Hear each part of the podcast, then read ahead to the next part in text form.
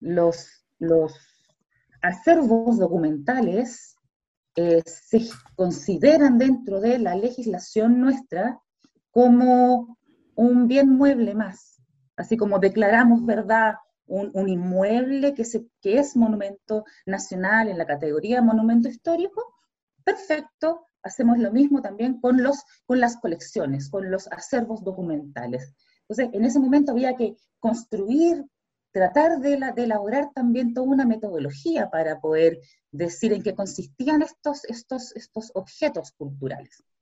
Si bien es cierto, se venía declarando, o sea, todas, por ejemplo, todas las colecciones que forman parte de los museos que antes dependían, ¿verdad?, de lo que era la DIBAM, la Dirección de Archivos, Bibliotecas y Museos, pero que hoy es el Servicio Nacional del Patrimonio Cultural. Eh, desde, yo en el podcast pasado le, me equivoqué, con el Víctor dije que el ministerio nuestro surge en el 2017, me equivoqué, así mal y era el 2018. Bueno, no es tan terrible tampoco. El de la, el de la cultura, el de cultura y las Sí, el ministerio, que es uno de los cultos, eh, eh, claro, es un ministerio muy nuevo, ¿no? El Ministerio de la Cultura, las Artes y el Patrimonio. ¿Y ahí el Consejo de Monumentos eh, Nacionales pasó del, de Educación? Del Ministerio de Educación, entonces pasa a depender directamente del, del Ministerio de la Cultura, las Artes y el Patrimonio. entonces, así partí primera, eh, lo primero fue Colonia Dignidad, que fue para mí muy potente. Colonia Dignidad. Rápido Colonia, Dignidad. Sí. así, se, así, eh, así lo, lo, nominamos, ¿no? Y así se pasa, y, y así pasa después a constituirse como un fondo nuevo, un fondo más eh, dentro de el Archivo del Nacional de Administración. hoy en día, ese monumento histórico que fue declarado en el 2000 16, eh, eh, en ese minuto estaba en una dependencia específica de la Policía de Investigaciones, eh, pasa después entonces a, no, 2019 si no me equivoco, en el paso del 2018 al 2019, pasa entonces a formar parte de un, es un fondo más dentro del Archivo Nacional de la Administración. O sea, partí con Colonia después eh, seguí con la Vicaría de la Solidaridad, después seguí con el, el FASIC, eh, ah. que es la Fundación de Ayuda Social de las Iglesias Cristianas, y terminé con el de la PDI. Ese fue mi último archivo. Y ya no, no yo, mi idea era, eh, porque UNESCO tiene todo esto, todo, hay una, una serie de, de, acervos documentales que tienen que ver con, con violaciones de los derechos humanos, ¿no? ¿Verdad? En Latinoamérica y que son considerados memoria del mundo. Entonces me faltó, me faltó, me faltaron varios para incluir en este, en este esfuerzo, en esta cruzada que yo tenía en ese momento de vamos a proteger todos estos acervos documentales, ¿verdad? Como monumentos históricos. Monumentos históricos. déjame presentarte ante, nuestro, ante nuestra audiencia, nuestros panelistas, pero antes vamos con la cortina Proyecto Subterra y como mirar profundo hacia adentro es lo mismo que caminar hacia el mundo, comienza ahora un nuevo episodio de Proyecto Subterra. Un espacio de diálogo sobre historia y patrimonio local con una mirada descentrada. Por supuesto, con nuestros panelistas descentrados, Alex Ovalle, Natalia Urra, Francisco Betancourt y Víctor Brangier.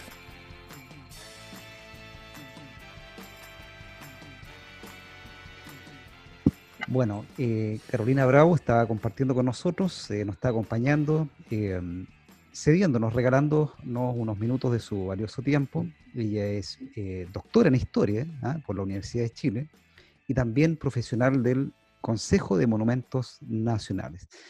Bueno, tenemos varias preguntas. Aquí hemos, hemos ido pensando, acumulando, pero la primera es como la más obvia, y me atrevo a lanzarla yo. ¿Qué hace una historiadora ah, en el Consejo de Monumentos Nacionales de Chile?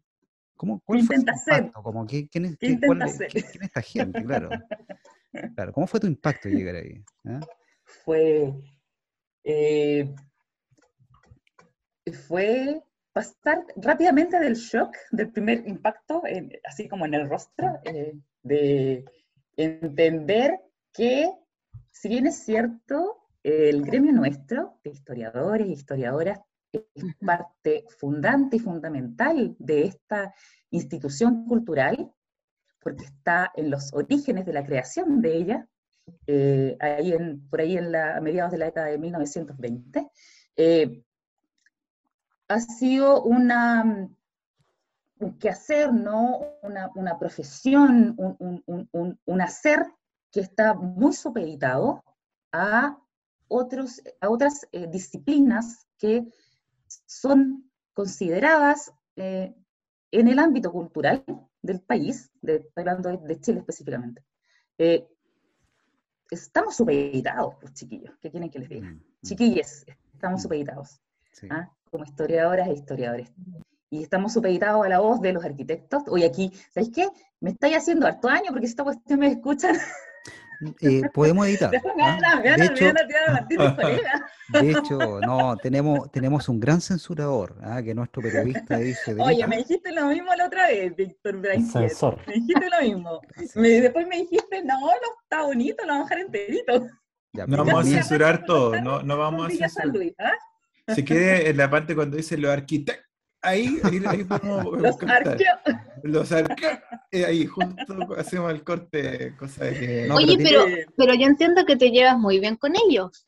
Me llevo fantástico. Porque, un pajarito a mí me lo contó de que trabaja oh. contigo. Oh.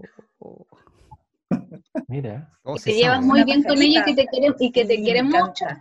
Me encantan porque yo, eh, es, es que yo creo que lo más valioso de este trabajo es la, el lograr dialogar en distintos niveles y matices con otras disciplinas a las, con las que no estamos acostumbrados.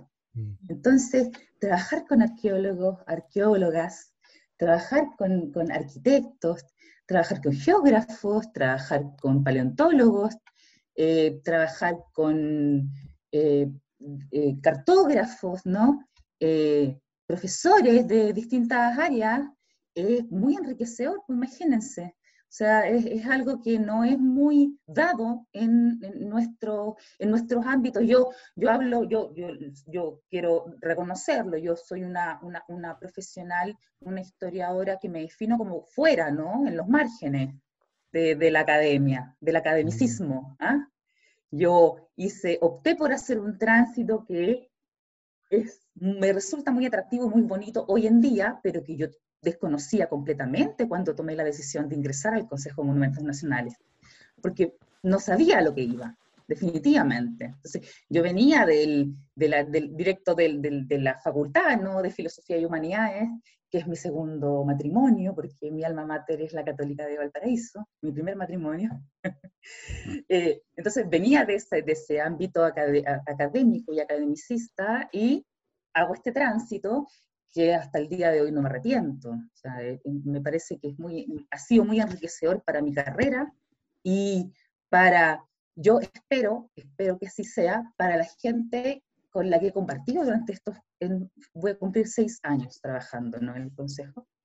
Eh, y quiero saber qué pajaritos, ah, Natalia. ¿Qué pajaritas? ¿Qué pajaritos? Mi primo, Pablo Jaque Valdés. Ay, no te puedo creer. ¿Trabaja contigo o trabajó? Porque ya nos cargan eh, arquitecto, claro. Oye, pero está en España, ¿no? El Pablo. actualmente está haciendo, de hecho, algo en patrimonio y restauración. Pero, ¿sabes por qué te lo, te lo comentaba? Porque eh, yo recuerdo muchas conversaciones con él cuando me decía la importancia de que los historiadores se metan en esta área. Me decía, porque hay muy pocos. Y muchas veces cuando nosotros necesitábamos eh, restaurar, qué sé yo, o declarar algún monumento como patrimonio nacional, eh, por ejemplo, cuando me contaba que había hecho todas las restauraciones de unas antiguas casonas de la Quintrala en Mostazal, la falta que nos hicieron los historiadores o historiadoras la falta de que llegara alguien con este conocimiento un poquito más preciso y más academicista y, con un fundamento mucho más de peso, y no lo teníamos. Entonces, de ahí viene mi pregunta, después de estas conversaciones con él y saber que tú también lo conocías, ¿Qué te motivó a ti concretamente desde la historia que podrías haber dicho yo me dedico netamente desde la academia a trabajar lo que es patrimonio, a desarrollar tu profesión tu investigación concretamente en el área patrimonial? Como lo decía hace un momento, yo tenía total desconocimiento de, y no solamente de la existencia del Consejo de Monumentos Nacionales, antes, de, antes de entrar. Eh, no sabía muy bien qué es lo que hacía la institución, pese a que en la institución trabajaba, ya no trabaja, pero trabajaba mi marido como geógrafo en el área de patrimonio natural. Él llegó a ser encargado de esa área. Eh, no tenía, no, no, no, me, no me había, no había hecho tanta conexión con el, ni, desde lo teórico ni desde lo práctico con, con, el patrimonio, con los estudios patrimoniales, que tienen mucho de estudios culturales a su vez, ¿no? Eh, entonces, mi, yo creo que lo mío fue más bien, el tránsito mío fue más, más bien muy intuitivo y desde, desde, el, desde el claro desconocimiento nomás. Yo me lancé nomás, dije, bueno, esta es una oportunidad que se me presenta y la tomo. Eh, y obviamente qué mejor caer en esa área que es patrimonio histórico, en la que estuve un, par de años, ¿no? Antes de moverme a donde trabajo actualmente, que es el área jurídica del CMN, en donde me dedico más bien, me dediqué en su momento, eh, ahora un poquito más desde, desde el costado, ¿no? Eh, a, como la protección efectiva, ¿no? Desde la norma, la protección efectiva, con, el, con el, rigor de la, del cuerpo normativo nuestro, que está, que está, que está cambiando, se, está, se está, modificando, ¿no? va, va, va, a sufrir eventualmente una modificación la ley 17.288 de, que legisla sobre monumentos nacionales. Entonces, desde, desde, mi, desde mi desconocimiento absoluto, paso entonces a conectarme con qué es lo primero que puedo hacer, llego entonces a, también por azar prácticamente, a la protección del patrimonio documental y este tránsito lo hago durante un par de años y no logro meterme tanto en las otras, por ejemplo, que acabas de mencionar tú, Natalia, que son las, los trabajos para proteger inmuebles, o sea, a, secas, ¿no? Independientemente de qué es lo que sean o qué es lo que representen. O sea, el trabajo para proteger inmuebles. Eh, desde mi experiencia, a mí no me tocó trabajar, eh, trabajar eh, procesos de declaratorias que hayan tenido que ver con, con, inmuebles en sus diversas formas y, y, más allá de las iglesias, que le encanta proteger al Consejo de Monumentos Nacionales todavía. Y las grandes casonas, y a las grandes casonas, y los lindos palacetes que todavía, lo, poquito que va quedando de, hablé mucho de eso en la, en, el, en la conversación anterior, de, la, de los lindos eh, palacetes de calle 18, ¿no? Que son lindos. Eh, sí, no, que son lindos, pero, eh, pero es que la visión todavía monumental sigue pasando bastante. Entonces, yo creo que ahí es donde cuesta un poco más dialogar. Yo entiendo y, y, y, sigo conversando con muchos arquitectos todavía, pero si los profesionales del CMN trabajaran por proteger lo que es realmente importante de proteger, más allá de las presiones que se reciban desde distintos lados, eh, claro, dejaríamos quizás de proteger tantas iglesias aún eh, y otro tipo de, de, inmuebles que son como los que, no sé, hay un, mercado en Coquimbo, por ejemplo, que está dando mucho que hablar, o en fin, varias, varias, varias cosas que están más bien sujetas a, a decisiones o a, o a, intereses como momentáneos, ¿no? del momento. O sea, está cómo sopesamos bien qué es lo que debemos proteger realmente. Mm. Más allá de que la decisión no la tomamos nosotros como profesionales, sino que la toma el cuerpo, el cuerpo, ¿no? Este que elige, que decide finalmente, que es el Consejo de Monumentos Nacionales, integrado por, desde el, representantes del Colegio de Arquitectos, eh, de Arqueólogos, eh, representantes de distintas reparticiones del Estado, en fin, de la sociedad civil también. Eh, una, dígame. me da la impresión, es idea mía, o el, bueno, la patrimonialización en Chile, la preservación oficial, ¿ah? con el Consejo de Monumentos Nacionales desde principios del siglo XX, va transitando eh, de forma bastante rápida, ¿no? Eh, desde una, como el sello estatal ¿ah? o oficial, que efectivamente apunta hacia la preservación de, inmuebles, ¿ah? de grandes inmuebles ¿ah? y de la estatuaria pública, hacia una... Y está teniendo ahora más rol la, misma comunidad, la comunidad de base, la, qué sé yo, la junta de vecinos, las, comunidades de, de, los pueblos, las comunidades que, que, solicitan y hacen, solicitan la declaratoria, por ejemplo, de zona típica de pueblos. Entonces, em, que ellos, digamos, si se organizan eh, y les sale bien, bueno, eh, es un golazo porque pudieron patrimonializar su, su, zona, pero hay, hay como un mayor protagonismo de las comunidades. Pienso también, por ejemplo, en el proyecto Mi Barrio, ¿ah? que entiendo que, se creó durante el primer gobierno Bachelet, pero parece que no, no ya no, no, lo sé, pero varias organizaciones como de Junta de Vecinos empezaron como a, a, pedir la protección, ¿cierto?, patrimonial de sus propios barrios. ¿ah? el, barrio Bio Bio, hay, hay una Suárez Mujica, Ñuñoa, o sea, hay, hay varias como experiencias. La Villa Frey. La Villa Frey. La Villa Frey. Donde yo soy la Olímpica también. La Villa Olímpica, donde estoy viviendo. Y fíjate, ahí, bueno, cerca donde yo trabajo, la Universidad Bernardo Higgins, en Santiago, está el barrio Huemul. ¿Ah? que también está al lado del, uno de los emblemáticos de cada... que, hay, que es, de, es, de, la cuestión social, de principio del siglo XX. Sí, sí, sí. Y hay el un barrio ferroviario. Hay un huemul, de hecho, uno de los condominios aparece un huemul. Pero son los mismos, los mismos vecinos los que se organizan y solicitan la declaración. Sí. Y justamente en este momento nos encontramos en el proceso de, de, de selección-elección del el representante de, no sé si lo estoy diciendo bien, puede que no recuerdo bien el nombre, porque es uno, va a ser un integrante nuevo, que va a formar parte entonces del Consejo de Monumentos Nacionales tomando decisiones. El representante de los de barrios y zonas patrimoniales, si no me equivoco, si lo estoy diciendo, no, recuerdo bien en este minuto el, título ¿no? que, tiene, pero así de importante es todo lo que tú acabas de señalar. O sea, por fin, por fin va a integrar el Consejo de Monumentos Nacionales un representante de los barrios y las zonas patrimoniales. Mm lo que no tengo muy claro en este minuto es si solamente tiene que ver con eh, agrupaciones, órganos u organismos que tengan que ver, que tengan directa relación con las zonas típicas, por ejemplo. Mm. Puede que tenga que ver también con otro tipo de, conglomerados culturales que también están en el espacio público. Pero al parecer serían, eh, estarían más, eh, bueno, así importante, ¿no? Barrios y zonas patrimoniales. O sea, por eso no se llaman el representante de las zonas típicas, por ejemplo. No sé si me explico. Sí, sí, sí. Tiene que ser un poco más, es un poco más amplio el nombre, acoge a otro, a otro tipo de representantes. Pero así de relevante es la, importancia ¿no? que está adquiriendo, que viene adquiriendo ya hace, mucho, hace un par de años, ¿no? sé si muchos, pero un par de años, eh, es representantes de la sociedad civil organizada.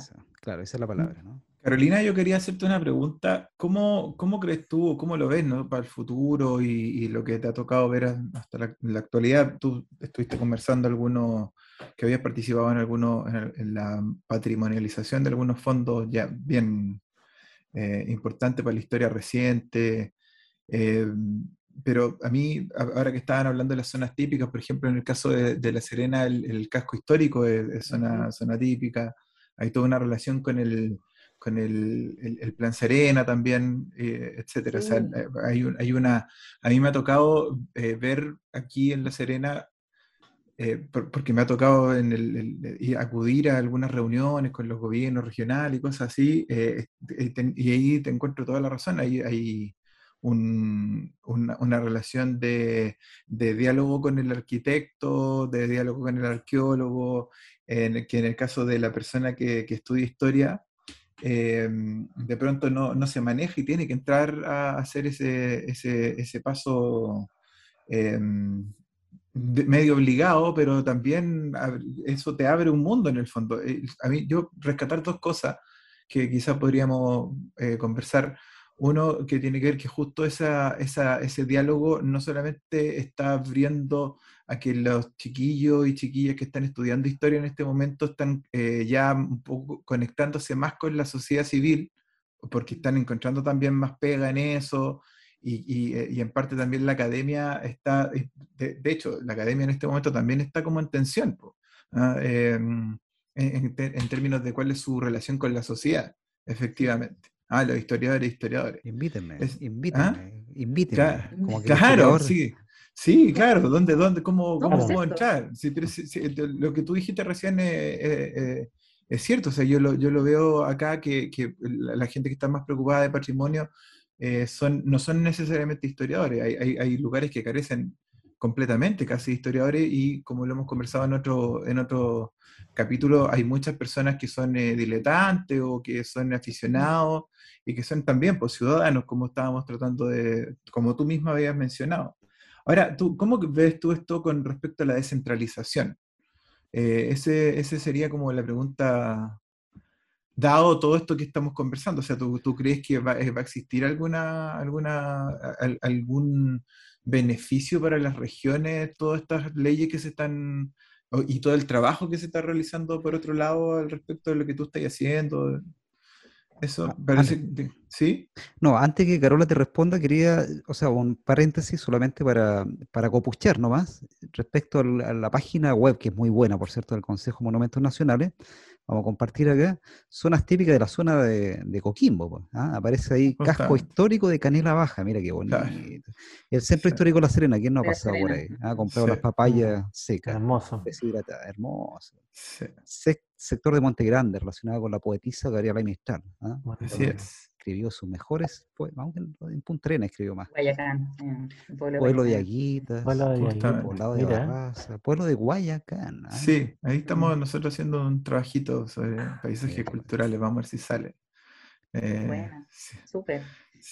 Oye, yo, o sea, desde, me, recojo lo último, Alex, lo de la descentralización. Eh, se está tratando, bueno, en esta última administración eh, se ha implementado una especie de transformación como transformación, reacomodación, se ha tratado de hacer, porque el, el, CMN no puede dejar de ser un organismo centralizado, lamentablemente. No podemos replicar el Consejo a nivel nacional. Ah, mira. No podemos tener mini consejos. Eso es interesante. Por ley.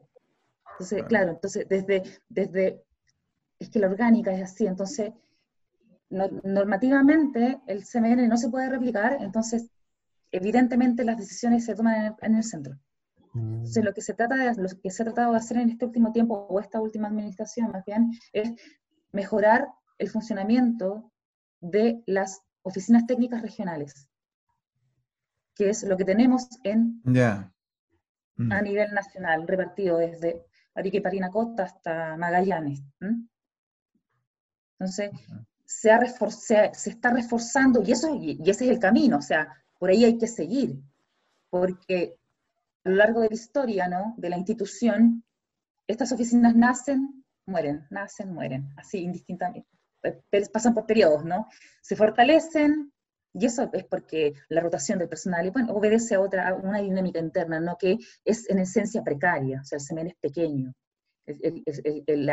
la, a ver, la, con el ministerio nace, nace o se, se, encarna la Secretaría Técnica del Consejo de Monumentos Nacionales. ¿Qué es la Secretaría? La Secretaría Técnica somos nosotros, los que hacen la pega, los profesionales, los arquitectos, los arqueólogos, los geógrafos, los poquitos historiadores que han existido a lo largo de, los años, ¿no? Eh, entonces, nacen, mueren, se fortalecen, a veces caen, a veces desaparecen, ¿no? En Antofagasta no existió una oficina técnica por un par de años. Mm. Entonces, primero, primero, claro, hay que reforzar aquello, que va a ser un camino largo, o sea, eh, eh, cuesta, cuesta, va a costar un poco, eh, y, claro, el, el, CMN no se puede replicar. Entonces tenemos esa, esa, esas, esas dos, esos dos puntos de vista. O sea, CMN es uno, las decisiones se toman acá, pero, y esto es lo que debiera buscar ¿no? la, reforma a la ley. O sea, ¿cómo reforzamos entonces técnicamente? O sea, recordemos que este es un organismo técnico, el, análisis siempre de la, de la patrimonialización es técnica, tiene, tiene ese, ese viso que es transdisciplinar además, técnico y transdisciplinar. O sea, eso es lo, eso es lo interesante, ¿no? Y tratamos de reforzar entonces regiones para que, eh, si bien es cierto, las decisiones no se toman allá, en las regiones, los estudios sí sean locales. y eso es lo que tiene que, eso, eso es lo que hay que primero fortalecer. Es la visión local. Bueno, es, parte de... local armadita que venga para acá. Y aquí tomamos la decisión con todo eso sí, bien reforzado, bien, bien, bien potente. y es lo que se busca, pues, lo que se ha buscado, espero yo, o sea, yo lo veo así. Una, puede, puede, sonar, y ustedes obviamente lo van a comprender, porque es como un análisis como en perspectiva histórica. Me encantaría que fuera así. Tiene que ser así, para allá vamos. ¿ah? Yo no, tú no trabajáis en la inmediatez, yo no trabajo para mañana, yo, hay pocas cosas que veo, veo resultados rápidos, ¿no? Siempre, y lo que le digo yo, una cosa buena que sí he logrado en estos últimos años es que estoy trabajando con historiadores, traje dos historiadores desde el 2019. Entonces, en el área jurídica... Se pusieron a pelear. Se pusieron a pelear, no. y hemos generado muchas, muchas discusiones. Eh, entonces, logramos, porque el área jurídica del CMN es súper bonita, porque está formada por historiadores, abogados, abogadas, historiadores y un periodista.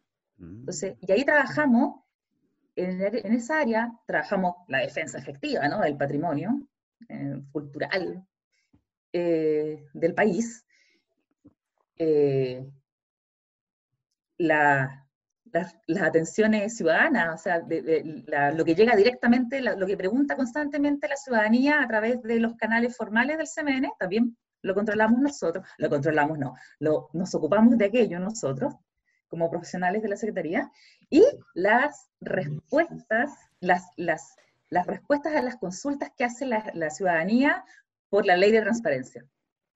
Y ese es, eso es algo muy importante, muy, muy, muy importante. Entonces, tenemos una visión ahí bien, bien, bien, bien, bien actual, ¿no? Oye, Carolina, a, propósito justamente de lo, de lo, último que está... No sé si te respondí bien, Alex, pero podemos... Podemos...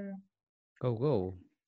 No, es que, eh, o sea, bueno, es súper interesante lo que tú estabas contando porque eh, precisamente estaba pensando eh, que a veces, por lo que a uno le toca observar o escuchar, a, uno le, a veces le da la impresión de que mucha gente, que digamos, mucha gente, digamos, que no, no, está metida en esto, o que no, no sabe como tú, digamos, el, el, el digamos, que, es um, cómo, se, cómo, se, cómo un lugar, cómo, cómo, algo llega, como algo físico llega a ser patrimonio. Eh, el concepto de patrimonio que uno tiene, eh, que todos tenemos, como de colegio, digamos, es lo que tú mencionabas al inicio de esta conversación, en el fondo que, eh, por ejemplo, estas grandes casonas, muy bonitas, qué sé yo, o las grandes iglesias, iglesias de madera preciosas, qué sé yo que hay, que, claro, yo digo que está bien, ¿no? Pero, pero y uno se encuentra a veces con que con lugares pequeños, por ejemplo, qué sé yo, un, un pueblito o una comuna rural de, de, la quinta región sur o de Colchagua, qué sé yo, donde uno ve que hay cierto valor, valor eh, histórico, valor cultural, valor de, como que a uno le hace, le, le, provoca un significado, digamos, como para, para ser preservado, pero la propia gente del lugar dice, no, pero acá no tenemos, no tenemos nada, no tenemos, no tenemos grandes palacios, no tenemos grandes casonas, no tenemos eh, un mercado, como no sé, como el mercado fluvial de Valdivia, no sé, no tenemos un mercado tan eh, como paradigmático de tal cosa. Entonces, eh, ¿qué te pasa con eso? Con esa como, porque tú justamente recibes las consultas de, la, de las comunidades, de la, gente. De la gente. Entonces, como, ¿qué, ¿qué, te pasa con eso como, como para hacer pedagogía quizás? Perdón, yo puedo un poco tomando eh, la, referencia que ha hecho Beta, que me parece genial, porque yo también me estaba cuestionando durante todo este rato, ¿qué criterios son los que utilizan ustedes para designar algo como patrimonio histórico? porque a, raíz de, esto que plantea Beta, por ejemplo, yo me cuestionaba, y, te lo digo muy honestamente, con las mismas conversaciones con, con mi primo y con sus amigos arquitectos.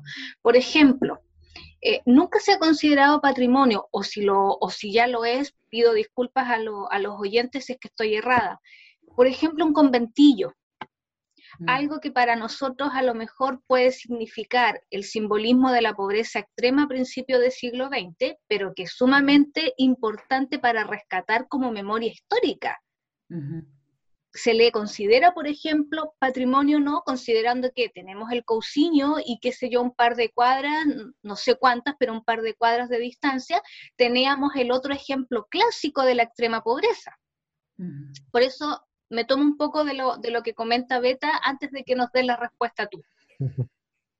Nada, pues lo que acabas de decir es súper interesante, porque son los mismos cuestionamientos con los que yo me presenté también en su momento, cuando llegué a trabajar al, al, CMN. O sea, ¿quién toma la...? Es que, y eso tiene que ver también con lo que yo les mencionaba, o sea, ¿quién toma las decisiones, no? O sea, nosotros, nosotros analizamos los temas en función de las solicitudes que ingresan. Siempre aquí muy, nosotros no, el CMN no acciona si no hay un, un, un inicio de por medio. Y ese inicio de por medio puede ser una solicitud de la ciudadanía, puede ser una instrucción desde más arriba, por ejemplo, para que algo se acelere, para que algo resulte, independientemente de lo que sea, puede ser, esto, puede, esto obedece a decisiones del, del momento, por ejemplo. Eh, así como se declaró aquella iglesia X, se declaró Villa San Luis, vuelve, para mí es un súper buen ejemplo que esto tiene que ver con decisiones políticas, ¿no? O sea, así, así, son, así son las cosas, así se dan las cosas dentro del Consejo. Ay, Carola, háblate un poquito de Villa San Luis. Sí, más ratito. ¿Te no? Ah, ya, ya. sí, obvio que puedo. Qué sí, sí. Ya, bueno. Bueno, adelante, voy a tener que leerlo entonces. vas a leerlo. Hablemos, hablemos de Baqueano. Ya, voy a tener que leerlo por mi cuenta entonces. No, sí, vamos a hablar. Sigue, sigue, sigue. Eh, existen criterios y protocolos establecidos que, o sea, cómo se debe armar un expediente de, solicitud de declaratoria. Eso está súper establecido, ¿verdad? Independientemente de qué es lo que se, se propone, qué es lo que se propone para ser declarado. Si estamos hablando de un inmueble, si estamos hablando de una, eh, de una escultura, de una obra de arte, en fin, existen. Existe, una cosa es lo, lo, lo procedimental, ¿no? que está normado, que está establecido, y otra cosa es que, qué es lo que, por lo cual debiésemos trabajar como profesionales para que sea declarado. Nosotros tenemos poco margen de acción aquí, yo no sé, yo, claro, desde mi experiencia yo puedo contar qué me pasó a mí con los eh, acervos documentales, por ejemplo, pero de inmuebles, patrimonio histórico no se hace cargo eso queda para, evidentemente, es parcela de trabajo de los arquitectos. Y em, son, es, el equipo de los técnicos quienes trabajan una determinada solicitud de declaratoria en función de prioridades. Todo esto yo me gustaría decir o me gustaría indicarle a ustedes que aquí hay una cosa muy así profunda que viene de, oh, que tenemos que declarar, pero no, no es así. Eh, son muchas las cosas, son muchas las cosas que influyen, son muchos los matices, son muchas las eh, eh, causas exógenas, ¿no? Que se unen evidentemente al interés y a la voluntad de, del que lleva el caso, por decirlo de alguna forma, ¿no? Bueno, uno como, como ciudadano... No sé, si me, expliqué muy bien, pero en, porque yo, claro, entiendo hacia la, intención en la pregunta, o sea, nosotros no decidimos que se declara. No es decisión nuestra, no es resorte nuestro. Claro. Trabajamos, sí, más o menos, dependiendo de los propios intereses también, sí, también hay que decirlo, o sea, también hay intereses. A mí, yo, me, dijeron, oye, Colonia Guinea, yo, pero obviamente que yo voy a ver qué hay ahí, y después sigo con lo que con lo que sea por delante, y bueno, Ah, y llegué, y avancé bastante, avancé bastante, no me puedo quejar. Pero eh, claro, o sea, los márgenes de acción que tenemos son bien limitados.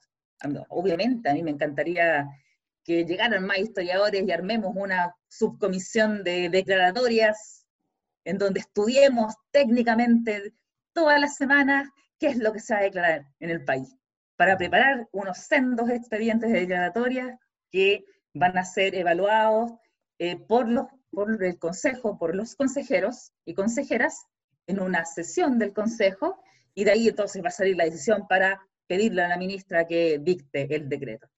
Eso no es tal, eso se está formando, eso ha pasado, esa, maravillosa comisión de declaratorias integrada por un multi-equipo de, de, profesionales de, de, todas las áreas, eh, se, armó hace poquito, se, está, se ha armado anteriormente en la historia de la institución, ahora agarra fuerza, entonces existe hoy en día, pero la cantidad de trabajo que existe en el CMN y las prioridades del CMN a veces no están tanto en qué es lo que tenemos que declarar, sino en qué, qué es lo que se debe declarar y qué es lo que se debe proteger como monumento nacional en sus distintas categorías. Eh, y, está más, más, a veces más puesta esta intención o, todo el trabajo y la energía en, en, la gran cantidad de proyectos de inversión que deben ser evaluados por la Comisión de Patrimonio y Desarrollo Sustentable, por ejemplo.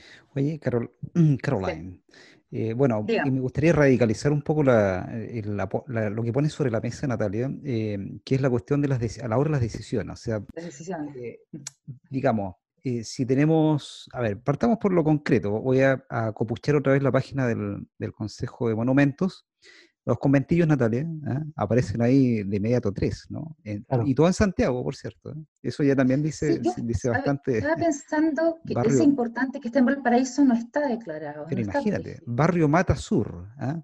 Barrio Huemul, es el que le decía que está cerca de la, eh, de la línea 2 del metro. Matasur es, no es, de hace unos pocos años. Matasur es uno de los últimos, de las, últimas zonas típicas casi claro.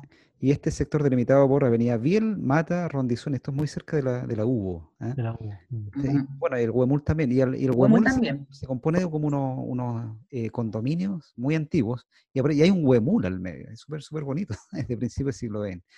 Entonces, pareciera que ya, como la memoria popular, vamos a sacar ahí, la memoria popular sí se patrimonializa. Entonces, el Consejo Monumento Nacional está en la misma línea de una, de una memoria, de un, proyecto democrático, que todas las memorias convergen. Esto ya lo hablamos en un podcast anterior, sobre Colón y, el derribe de las estatuas de Colón. Eh, pero la convergencia de memorias y el Estado tendría que ser un árbitro o un propiciador o un fomentador o en última instancia un, árbitro entre la pugna de las distintas memorias que hay. Y con estos tres, conventillos ya yo me quedaría medio tranquilo, pues Natalia. Tranquilito. Tengo ya una... una, la conciencia tranquila duerme, duerme feliz, ¿no? Pero, un par de décadas. Pero no sabemos cuántas solicitudes quedaron fuera o rechazadas, ¿no? Porque ese, ese es Y ahí al medio está el Consejo de Monumentos Nacionales recibiendo solicitudes declaratorias Millones, muchas, muchas. Bueno, claro, entonces tú dices, ya estamos llenos de pega, llevamos normativa, y parece que lo primero que tiene que primar es la cuestión técnica legal. O sea, ¿se ajusta o no esta solicitud de vecinos? ¿Se fundamenta? A la, ley 17.288 del año 1970 y se ajusta a las definiciones una típica que otorga el Consejo de Monumentos Nacionales. ¿no? ¿Hay o no un instructivo técnico de intervención y preservación post ¿ah? O sea, todo, todo, toda esa cuestión, parece que lo técnico ahí prima y, la abrumadora cantidad de pega que tú dices, pero eh, bueno, esto no te lo pregunto para que responda, ni mucho menos, no quiero que quedes desempleada, ni mucho menos, y yo tampoco quiero quedarlo. pero el, Estado, el Estado también tiene una, una inclinación política. ¿ah? por cierto, siempre todo es político. La oficina del Estado, por cierto, tiene una, una inclinación. que no es político, que no es mm. político, digamos. Bueno, esto está como abierto para, para el resto subterra también, pero pero es complejo la cuestión. ¿Qué cosa que nos van a despedir? ¿O ah, no, eso es algo por sentado. Eso es algo por sentado. Algún día nos van a despedir, ya sea. hay un, hay un, todo tiene un final. Eh, todo tiene final. Hay todo un, un, tema, yo eh, escuchándote hablar, Carolina, me, me, me, acuerdo mucho de mí, ¿no? En términos de, de, de que cuando uno empieza a, a trabajar en una, en una rama, instancia, no sé. Em, ah, se me fue la palabra, ¿no? Pero eh, parte de un servicio del Estado, ¿no? Que forma parte del Estado, uno ya empieza a agarrar el, la jerga, ¿no? De, de, empleado público, ¿no? Como, mm. como, y eso, y eso se vincula un poco con la pregunta que, no, que decía Víctor, finalmente, eh, ya, y mirándolo un poco en, perspectiva histórica, eh, el Estado, el, Estado Nacional eh, creó sus monumentos y los sigue creando. Eh, se ha democratizado porque la sociedad civil o la sociedad en general está siendo más democrática y todo eso. Eh, o sea, a mí, a mí me parece súper valioso todo esto que estamos conversando porque en general las personas, como dijo, como dijo el Beta recién, hay una, hay una, no sé si es mal comprensión, yo creo que es más desinformación que nada, mm. en términos, y, como decías tú recién, eh, hay, que, hay que llevar este, este discurso que nace en el centro, como ha sido estructuralmente la historia en Chile, ¿ah? ojo, eh, hay que llevarlo y, en parte yo creo que este podcast eh, está cumpliendo su misión al llevar eh, este, mm, este tipo de temas a, que sean escuchados y que la gente sepa en el fondo. Pero, pero de todos modos, seguramente, y, justo cuando, cuando está, te escuchaba, me, me acordaba que tú tú tienes una, tenías una línea o tienes todavía una línea de investigación en historia que seguramente eh, en el futuro va a ser eh, súper, eh, yo me imaginaba en el futuro, vamos a declarar este, a propósito que hoy día me puse la, la, dosis de refuerzo, vamos a declarar este lugar donde se empezaron a poner las primeras vacunas para salvar a la mm. sociedad, y que es un poco lo que se vincula un poco con tu, con tu trabajo como historiadora que eh, tiene que ver con la historia de la medicina, con la historia de la maternidad. Eh, ¿cómo, ¿cómo, lo ves tú ese, ese, ese ¿cómo se llama? Eh, crossover. cruce. De cruce. cruce. cruce. Ahí va, ahí va, a estar el, patrimonio en el futuro, quizás. Quizás, ¿dónde va a estar? ¿Dónde va a estar mm. la, la, la... Es que pasa, claro, uno, cree ya, pasado el postestructuralismo, ¿verdad? Y, la confluencia de todas las disciplinas, eh, y, cómo en este escenario, ¿no? Que es el CMN, en este, en este espacio en donde dialogan tantos, tan, tantas disciplinas, eh, y, lo hacemos bien, ¿no? Y dialogamos muy bien, y el, el, diálogo que se genera es muy rico, es muy enriquecedor para uno como profesional, y, ojalá eso se vea también en, en los productos que tú generas como, como, como, como funcionario público trabajando en, patrimonio, no tomando decisiones, por cierto, pero sí intencionando las cosas, ¿no? Porque evidentemente eso, eso ocurre.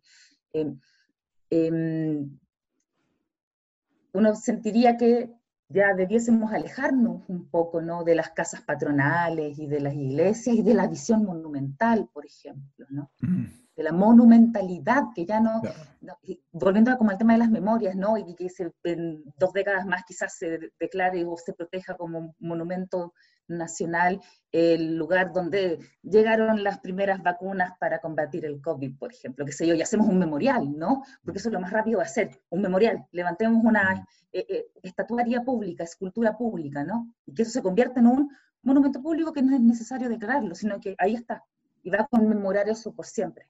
El grupo 10 de la FACH. El grupo 10 de la FACH. Anda, anda, a saber tú, por ejemplo. ¿no? Eh, yo creo que esto es muy dinámico y es rápido, ¿no? Estas visiones sí, yo creo que han estado siempre, desde que, desde, desde inclusive esa, esas primeras instancias por declaremos los fuertes, ¿no? Las fuertes, eh, Isla de Pascua, Rapanui, ¿no? Lo, todo lo, todo lo monumento, que sea, todo, que sea monumento histórico, además de monumento arqueológico que no requiere una declaratoria previa, sino que los monumentos arqueológicos lo son por el solo Ministerio de la Ley, así como los fósiles, los paleontológicos, los monumentos paleontológicos, por el solo Ministerio de la Ley, es muy importante, no requieren declaratoria. Y además de serlo por el solo Ministerio de la, Ley, son propiedad del Estado, que es tremendo, ¿no? Es tremendo, o sea, tú no puedes mover, no puedes sacar, no puedes robar, no puedes vender, no puedes sacar del país ninguna pieza arqueológica, porque es propiedad del Estado, además de ser un monumento arqueológico. Eh, había, había una, yo creo que había, estas, era visionario en su momento, en el 30, ¿no? Era visionario, o sea, o, en el 25, eh, todos, estos, todos estos impulsos, ¿no? Que, que, generaron que se juntara gente en la Biblioteca Nacional y en el Museo Nacional de Bellas Artes para tomar esas decisiones relacionadas con que, eh, ah, todos los monumentos, porque habían esculturas, ya había esculturas ecuestres para esa época, ya las habían, ya habían, ya había algo, ya habían bustos. hagamos más, hagamos más y conmemoremos más. Ah, están todos estos palacios, también, y la moneda también, y las iglesias de Arica también, todo, todo, hagámoslo.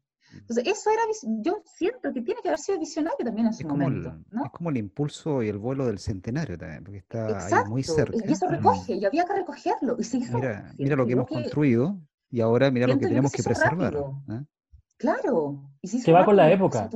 Va con la época. Exacto, claro, con los, con los discursos fundantes del Estado-Nación. Y ahora pareciera que estamos en, otra, en otro momento. Entonces, exacto. Entonces, mm. Creo que hay, hay, hay, sintonía y hay comunión en todo esto. O sea, creo que sí vamos rápido, vamos pasando más rápido, pero la norma y la estructura y el peso de, la, de, lo que significa eh, el, pequeño CMN dentro de una estructura muy grande en donde es más importante los archivos, las bibliotecas, y nosotros somos una glosa chiquitita al bajo, muy pequeña, en donde trabaja gente que está muy comprometida con la protección, eh, eh, con la patrimonialización ¿no? de lo cultural, de la cultura material, que representa eh, al país en distintos niveles, a las comunidades en distintos niveles.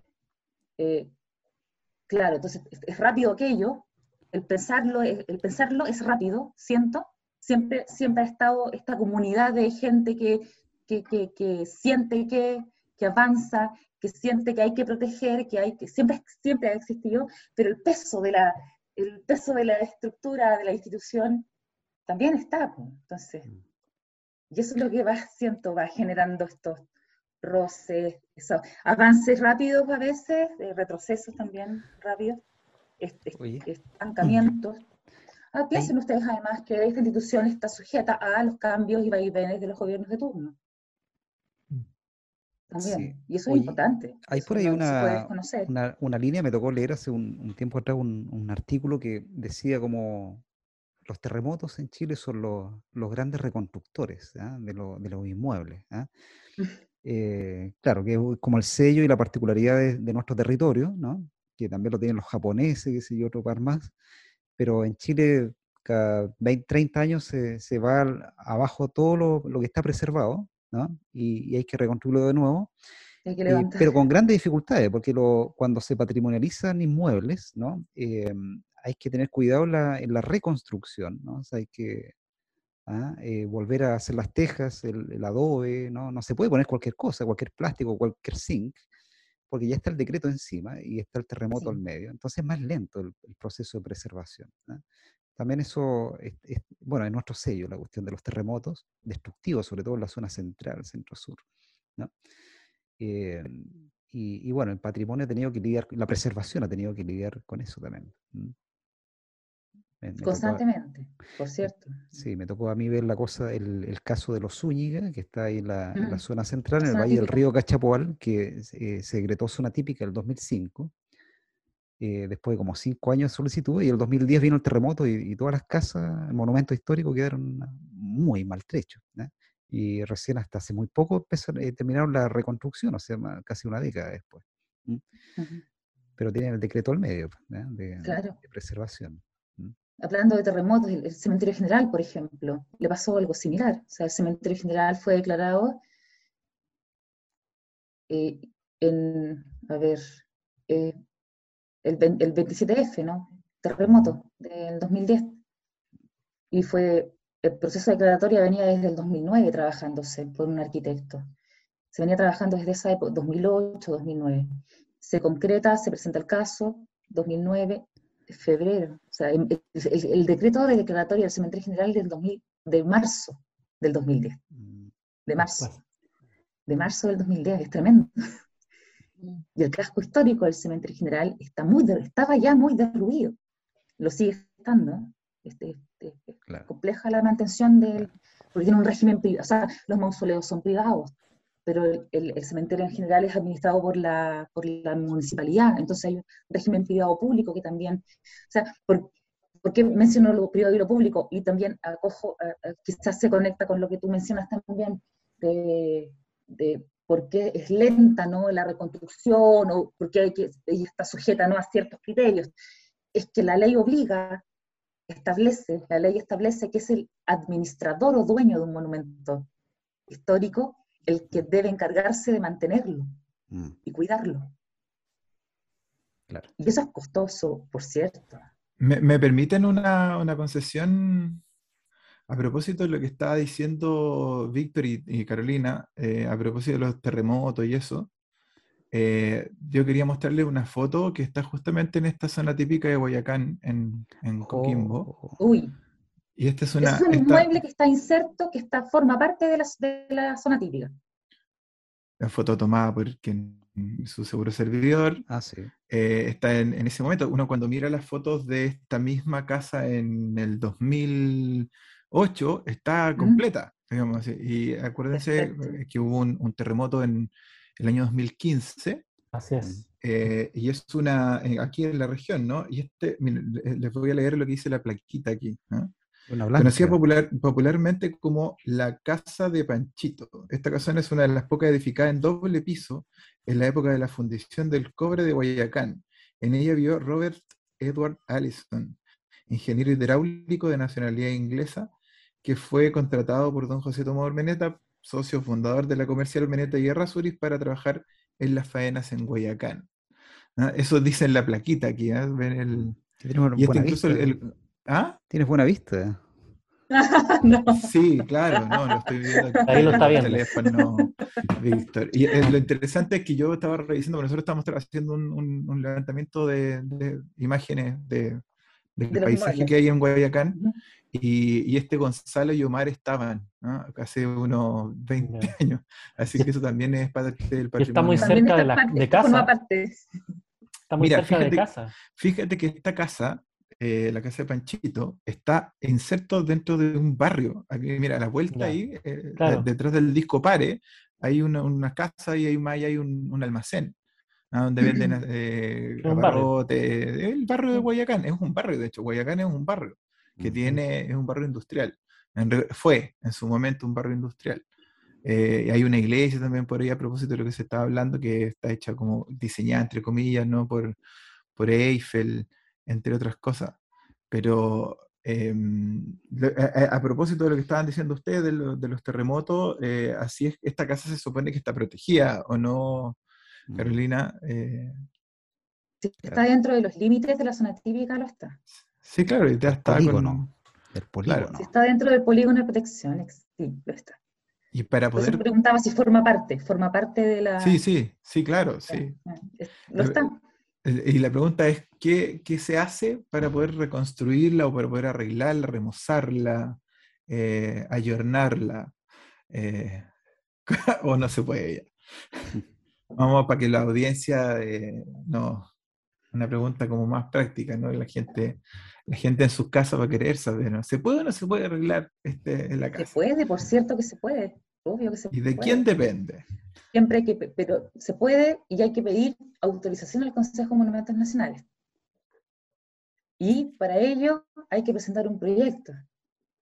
Y aquí mis colegas arquitectos que obviamente no, no, están conmigo en este minuto, pero pueden responder mucho mejor que yo aquello.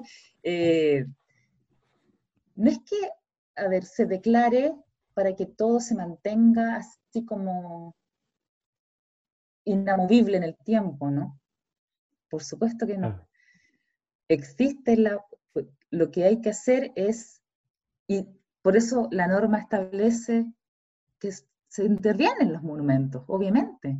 ¿Para qué? Para mantenerlos, se intervienen para, para hacerles mantenciones, ¿no? Estoy hablando, que puede ser muy, muy, muy, muy, muy burdo de repente lo que estoy diciendo desde el punto de vista conceptual y técnico, obviamente, pero es imposible que algo perdure 100 años. La moneda cuando fue bombardeada se restauró inmediatamente, con autorización del Consejo de Monumentos Nacionales. Rápidamente, rápidamente. Así es. Entonces, se, pueden intervenir. Lo que pasa es que debe hacerse ese, aquella intervención siguiendo estándares específicos, que son estudiados por si estamos hablando de un inmueble, por la Comisión de Arquitectura y Patrimonio Urbano. Y, quienes, y ellos son los que establecen, o sea, los consejeros, cuando los arquitectos y arquitectas presentan estos proyectos, por ejemplo, el de aquella casa, eh, son quienes deciden, los consejeros, cómo se va a llevar a cabo ese proyecto de restauración en función de lo que se ha presentado como ya, no, se presenta anteproyecto, eh, como el proyecto, para, el proyecto de intervención, ¿no? O sea, se puede hacer, lo que pasa es que hay que pedir autorización al Consejo, cumpliendo ciertas, y eso a veces tarda, mm. y eso es lo que a veces demora, ¿no? Eh, no, yo desconozco si hay algún proyecto ingresado o si se ha ingresado algún proyecto de intervención por esa zona típica que mencionas, que, que de la cual nos acaba de mostrar una imagen. Eh el Alex. No lo sé. Oye, bueno. Y así deben haber muchas, muchas claro, lleno. muebles repartidos así a nivel nacional. Y justo empezaron a tocar el tema de la preservación, pero el reloj aquí no está respirando en la nuca. Vamos a la hora, chiquillos. Vamos a empezar a, a, despedirnos. Sí, lamentablemente aquí estamos a unos minutos. ¿Y sabes lo peor? ¿Qué me pasó de, de nuevo? Que siento que no hemos. No, no, uno está empezando. Está, empezando y ya se corta. pero sabes qué? Vamos saltando, ¿no? Vamos nuestro socio, nuestro socio estratega de. Claro, nuestro socio estratega de comunicaciones dijo, si se pasan de los 60 minutos no lo va a ver nadie. ¿Ah? Son aburridos, ¿no? Claro, porque se ven ahí los 60 minutos y ya no, no, lo ve nadie.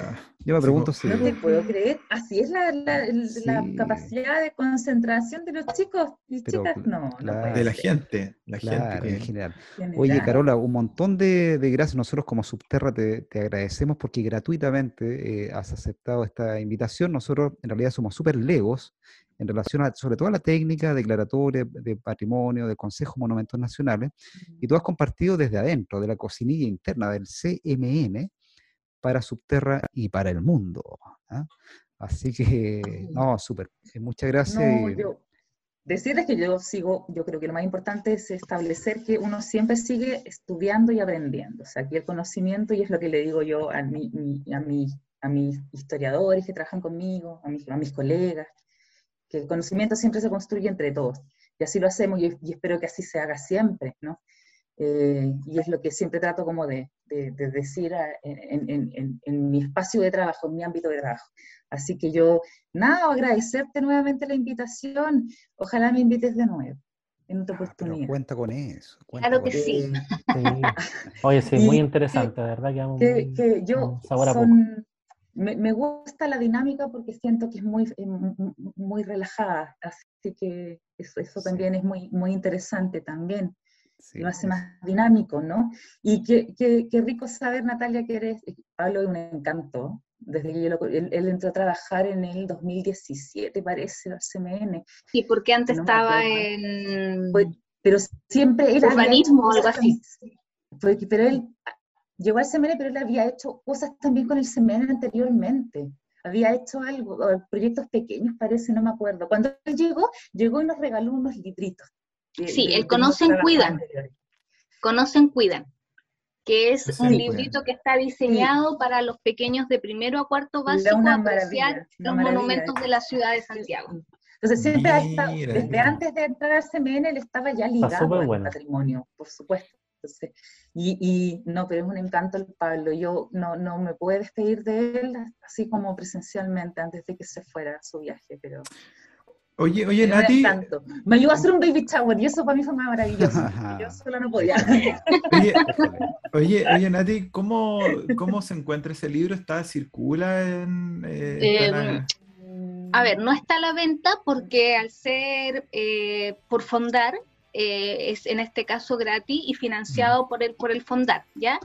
Em, el contacto te lo tendría que hacer yo para ver si es que tiene alguna, algunos disponibles y yo mismo regalarlos, porque entiendo que en algún momento pensaron con las otras compañeras que venían del área del diseño realizar lo mismo pero para regiones.